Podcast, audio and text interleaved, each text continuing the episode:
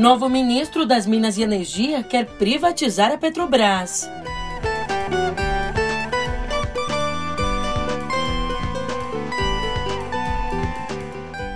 E Ministério Público do Rio pede anulação da denúncia contra Flávio Bolsonaro no caso das rachadinhas na UERJ.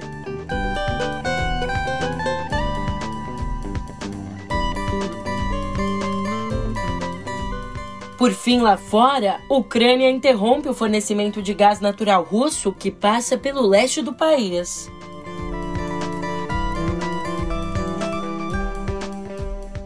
Um ótimo de uma ótima tarde, uma ótima noite para você. Eu sou a Julia Keck e vem cá. Como é que você tá, hein? Quinta 12 de maio, véspera de uma sexta 13. Quer data melhor para tirar do armário planos antigos? Nesse quesito, o governo não tem perdido tempo. Isso é exatamente o que eu te conto agora no pé do ouvido.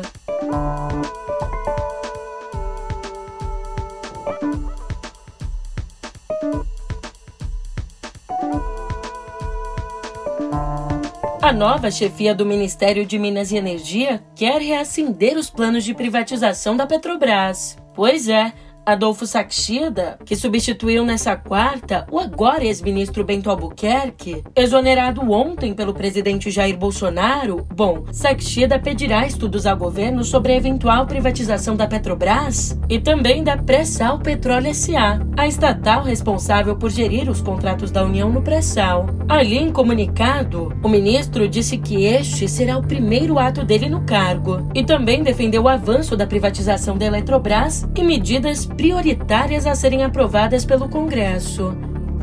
Existem hoje, existe hoje uma prioridade, uma urgência no Ministério de Minas e Energia, que conta com o apoio do presidente Jair Bolsonaro.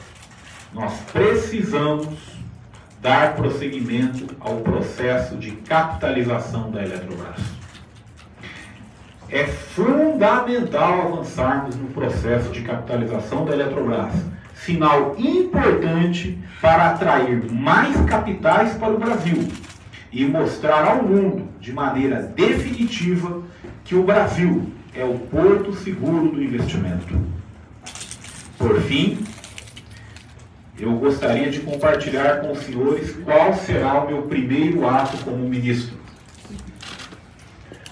Meu primeiro ato como ministro de Minas e Energia é solicitar ao ministro Paulo Guedes, presidente do Conselho do PPI, que leve ao Conselho a inclusão da PPSA no PND, para avaliar as alternativas para sua desestatização.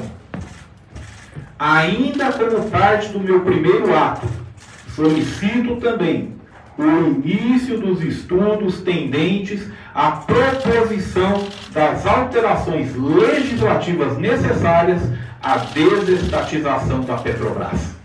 Essa indicação, essa sinalização de Saxida acontece em meio à insatisfação de Bolsonaro com os reajustes nos preços dos combustíveis pela Petrobras, que inclusive teriam motivado a saída de Bento Albuquerque, teriam em geral motivado a troca de comando do ministério.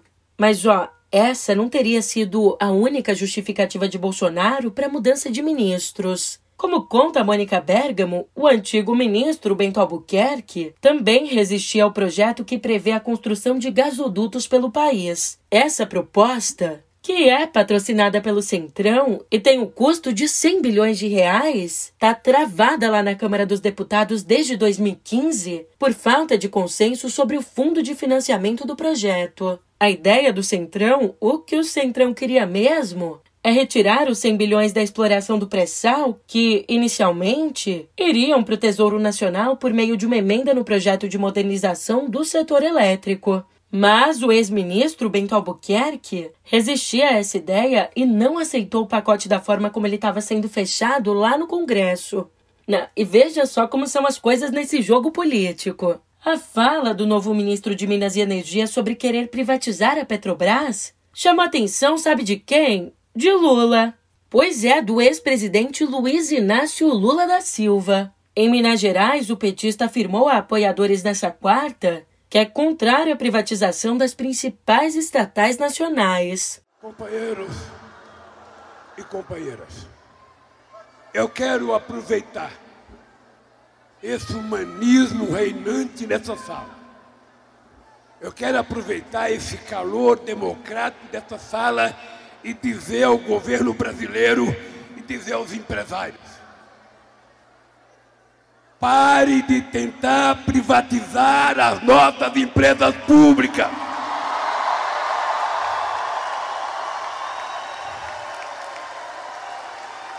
Quem se meter a comprar Petrobras vai ter que conversar conosco depois da eleição. Pare de tentar privatizar a Eletrobras. Porque se não fosse a Eletrobras, não teria o programa Luz para Todos, que custou ao povo brasileiro 20 bilhões. E só pôde ser feito porque a empresa era pública. Pare de privatizar o Correio. Não tente privatizar o Banco do Brasil, a Caixa Econômica, o BNDES, o BNB e o BASA. Aprendam a trabalhar, aprendam a investir, aprendam a fazer política econômica ao invés de vender as coisas que já estão prontas. Aliás, também nessa quarta foram divulgadas duas pesquisas eleitorais que apontam cenários diversos no primeiro turno das eleições presidenciais, embora elas convijam no segundo turno. O levantamento da Quest Genial indica que, se as eleições fossem hoje, o ex-presidente Lula venceria no primeiro turno em todos os cenários. Ali, na simulação com o maior número de candidatos na disputa, Lula atinge a pontuação de 46% o que equivale a mais do que a soma de todos os adversários. Uma vez que Bolsonaro atingiria 29%, Ciro Gomes 7%, João Dória e André Janones 3% cada, e Simone Tebet e Felipe Dávila 1% cada. Ou seja, se a gente soma 29% mais 7% mais 3% mais 3% mais 1% e mais 1%, sabe quanto dá? Nem eu que eu não sou boa de matemática, mas, ainda assim, dá menos que os 46% de Lula. Ainda, segundo essa pesquisa, no eventual segundo turno, Lula venceria Bolsonaro por 54% a 35%. Já a pesquisa do Poder Data mostra um primeiro turno mais apertado, embora revele que Bolsonaro parou de crescer. Nela, Lula lidera com 42%, seguido de Bolsonaro com 35% e Ciro com 5%. Depois a gente tem Dória com 4%, Janones com 3% e Tebet com 2%. Os outros pré-candidatos não atingiram um ponto. No segundo turno, Lula venceria Bolsonaro por 49% a 38%. Ainda nessa pesquisa, brancos e nulos descartados pelo TSE na conta final seriam 9%. E adivinha só, o presidente Jair Bolsonaro voltou a lançar dúvidas sobre o sistema eleitoral ao dizer ali num evento no Paraná que não teme o resultado de eleições limpas. A vontade de vocês tem que prevalecer. E todo o meu ministério está empenhado em defender a nossa Constituição e a nossa liberdade. Todos têm que jogar dentro das quatro linhas. Nós não tememos resultado de eleições limpas. Nós queremos eleições transparentes, como a grande maioria, ou por que não dizer, a totalidade do seu povo ainda bem acompanhada aqui na família Bolsonaro, contém ironia. O Ministério Público do Rio pediu ontem ao Tribunal de Justiça a anulação da denúncia contra o senador Flávio Bolsonaro. Denúncia essa é relativa ao esquema de rachadinhas quando ele ainda era deputado na Alerj. Segundo o Procurador-Geral de Justiça do Ministério Público do Rio de Janeiro, o Luciano Matos, nesse caso a denúncia não pode ser reaproveitada porque o Superior Tribunal de Justiça e o Supremo Tribunal Federal anularam as provas que a sustentavam. Agora, a investigação terá de voltar ao início. O primeiro relatório financeiro do COAF sobre movimentações suspeitas entre funcionários do gabinete do 01 lá na Alerj. É agora o Flavinho, no conforto do lar dele, deve estar tá sabe o que, né? Rachando das rachadinhas. Meu nome é Justo Veríssimo. Eu adoro dinheiro. Dinheiro eu quero é mais. Meu objetivo é me dar bem nesse governo. Eu defendo todo tipo de corrupção. Prometo roubar você. Você, eleitor inimigo. Foi bom? Ótimo. Queria ter mais tempo. Pegar já mandar todos eles para. Enquanto aí algumas coisas são barradas pelo caminho, outras. outras seguem. Como a luta do blogueiro bolsonarista Alan dos Santos para driblar o YouTube, do qual foi banido por ordem do Supremo, e também a luta dele para driblar a justiça e a tornozeleira eletrônica. É, mas esse último. Abafa. No fim de semana, Alan dos Santos, que não desiste nunca, criou um novo canal no YouTube, mas dias depois o canal acabou removido da plataforma. Daí, ontem, um novo perfil foi criado para divulgar os vídeos dele. Lembrando que, investigado no inquérito das milícias digitais, Santos está foragido lá nos Estados Unidos.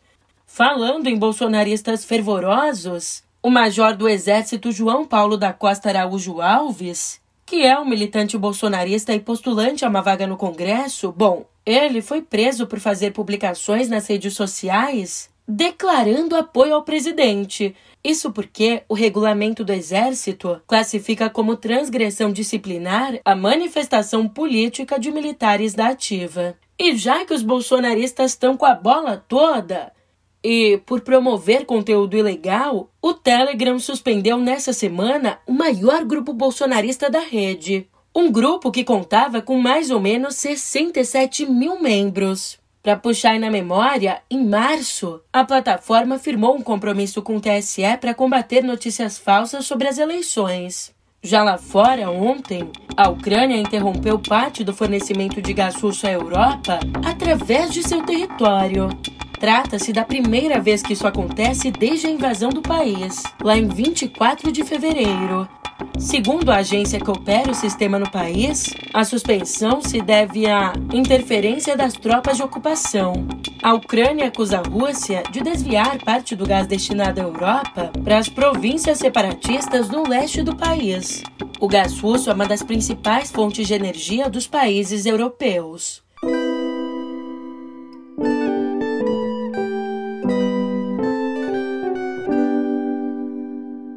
Eu sei, você sabe, pegar coronavírus é horrível, mas pelo menos são aqueles 14 dias e acabou, certo? Aí que tá, não necessariamente.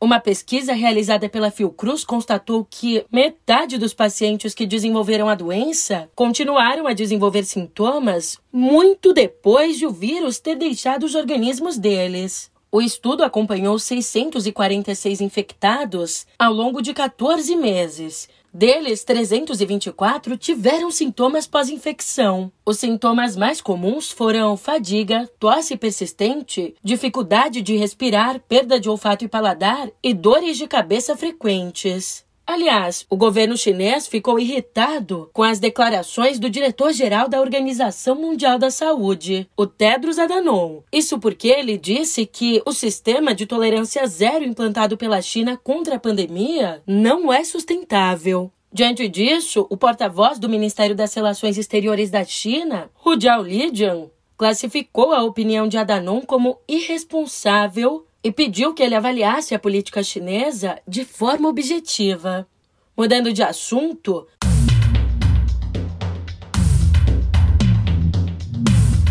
As pistas de pouso e clareiras para helicópteros usadas por garimpeiros em terras Yanomamis, ali em Roraima, Bom, essas instalações se multiplicaram durante o governo Bolsonaro, como mostram os relatórios sigilosos da FUNAI feitos a partir de dados do IBAMA. Para você ter uma ideia, lá em 2019 havia três pistas de pouso e 14 helipontos ilegais ao longo do rio Mucajaí. Agora, três anos depois, já foram identificados 87 espaços de aterrissagem na mesma região.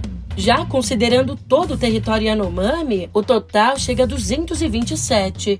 Inclusive, o tráfego aéreo do crime é tão intenso que já colocou em risco vários voos comerciais.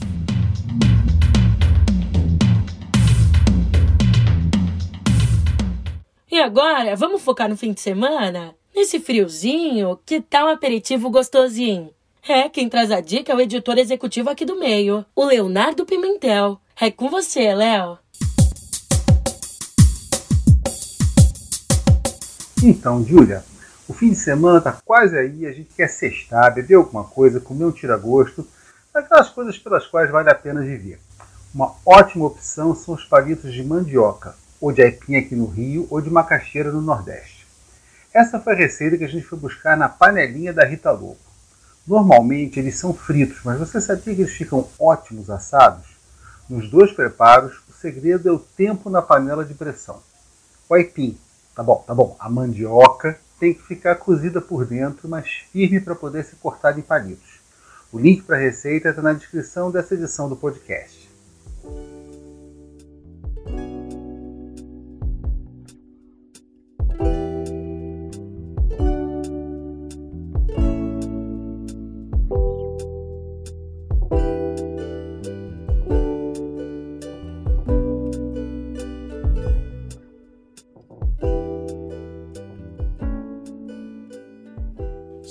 Da hora tão esperada. Chegou a hora das estreias da semana.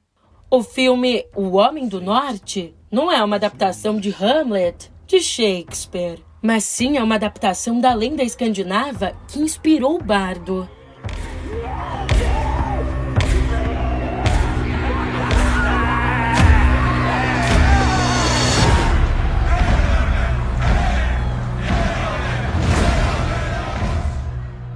Dirigido pelo grande Robert Eggers e estrelado por Alexander Skarsgård, Anya Taylor-Joy e Nicole Kidman. O longa é um épico viking com sangue, sexo e músculos e, como é a marca do diretor, com o sobrenatural.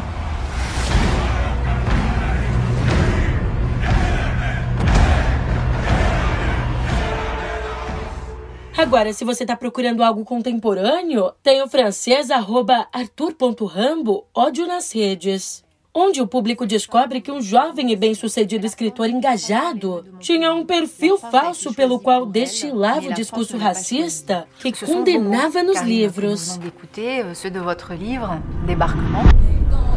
Ah, voilà. Bravo, bravo. On y va à la tienne. Bla bla bla bla Pouki.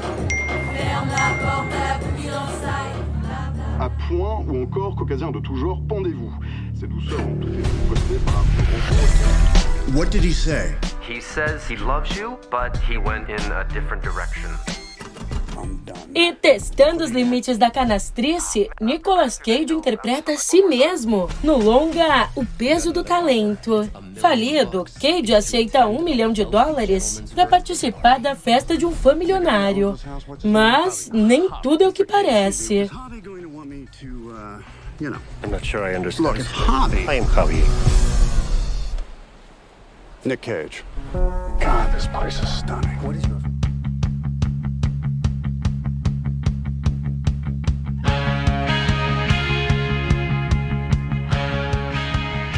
Saindo das ficções e voltando ao mundo real, era uma vez um rapaz de 18 anos, o Paul Hilson, que, como tantos outros jovens irlandeses nos anos 80, amava o punk, o rock e não tinha lá muitas perspectivas de futuro. Até que, um ano depois, em 81, ele assumia como nome o apelido Bonovox e a bandinha de garagem dele, o U2, lançava Boy, o primeiro disco da banda. O resto, o resto da história você já sabe. A novidade agora é que essa é a história que o próprio Bono vai contar no livro Render-se 40 canções, uma história. Uma autobiografia que vai ser lançada em todo o mundo no dia 1 de novembro. Olha, como o título já indica, cada passagem da vida do cantor e ativista é emoldurada por uma música da banda. Eu sei, você é ansioso também, né? Se você não aguenta esperar até novembro, eu deixo aqui uma palhinha do próprio Bono lendo um trechinho do livro. I'm jumping around the living room of 10 Cedarwood Road to the sound of Glad to See You Go from the Ramones Leave Home. You gotta go, go, go, go, goodbye. Glad to see you go, go, go, go, goodbye. It's 1978. the day of my 18th birthday. These songs are so simple, and yet they express a complexity that's way more relevant to my life than Dostoevsky's Crime and Punishment, which I've just finished, which took me three and a half weeks to read. This album takes only 29 minutes and 57 seconds. Songs so simple that even I can play them on guitar, and I can't play guitar. Songs so simple, even I might be able to write one. This would be some kind of personal revolution, the reverberations of which might be felt all the way upstairs to the empty room of my older brother Norman. Or more importantly still, down the hallway to the kitchen, where the dad's sitting. My dad, who wants to talk to me about getting a job. A job. A job is the thing where you do something you don't really like for eight hours a day for five or six days a week, in return for money to help you to do the stuff on the weekend you want to do all the time. I know I would like to avoid work. I, I, I know that if I could do what I love, then I would never have to work a day in my life. But there's a problem. Even in my pimple teenage obnoxiousness, I know that this is unlikely if I'm not great at something. And I am not great at something. I am not great at anything. Well, I'm a pretty good mimic.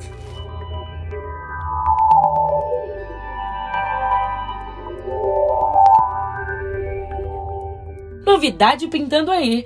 Ontem o Google apresentou os detalhes do Android 13, a nova versão do sistema operacional da empresa. O anúncio foi feito ali durante o Google I.O., o maior evento da companhia do ano. Dessa vez, a tecnologia aposta no design colorido e na conexão com vários aparelhos inteligentes.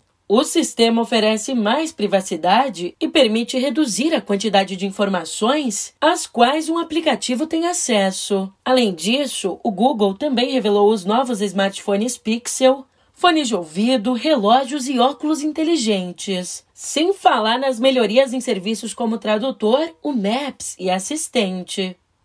E eu vou falar bem devagar porque é melhor a gente treinando a paciência porque, é, como eu ainda não tô tão paciente, eu vou falar normal. É melhor a gente treinar a paciência porque o início da implantação do 5G nas capitais brasileiras pode ser postergado e começar aí com um atraso de dois meses. O grupo de acompanhamento das obrigações da faixa 3,4 GHz aprovou ontem um prazo adicional de 60 dias para as operadoras começarem a rodar a tecnologia 5G nas principais cidades do país. A decisão ainda precisa ser avaliada pelo Conselho da Agência Nacional de Telecomunicações. Ó, pela regra estabelecida no leilão das faixas do 5G, a tecnologia deveria estar disponível nas capitais até 31 de julho, mas pode ficar para até 29 de setembro. Um dos motivos para esse atraso é a escassez de equipamentos necessários na implantação do 5G. E falando em paciência, você também vai ter que esperar pelo episódio de amanhã, já que o de hoje tá chegando ao fim. Agora eu tô indo nessa, mas você sabe, já já a gente se encontra. Até lá!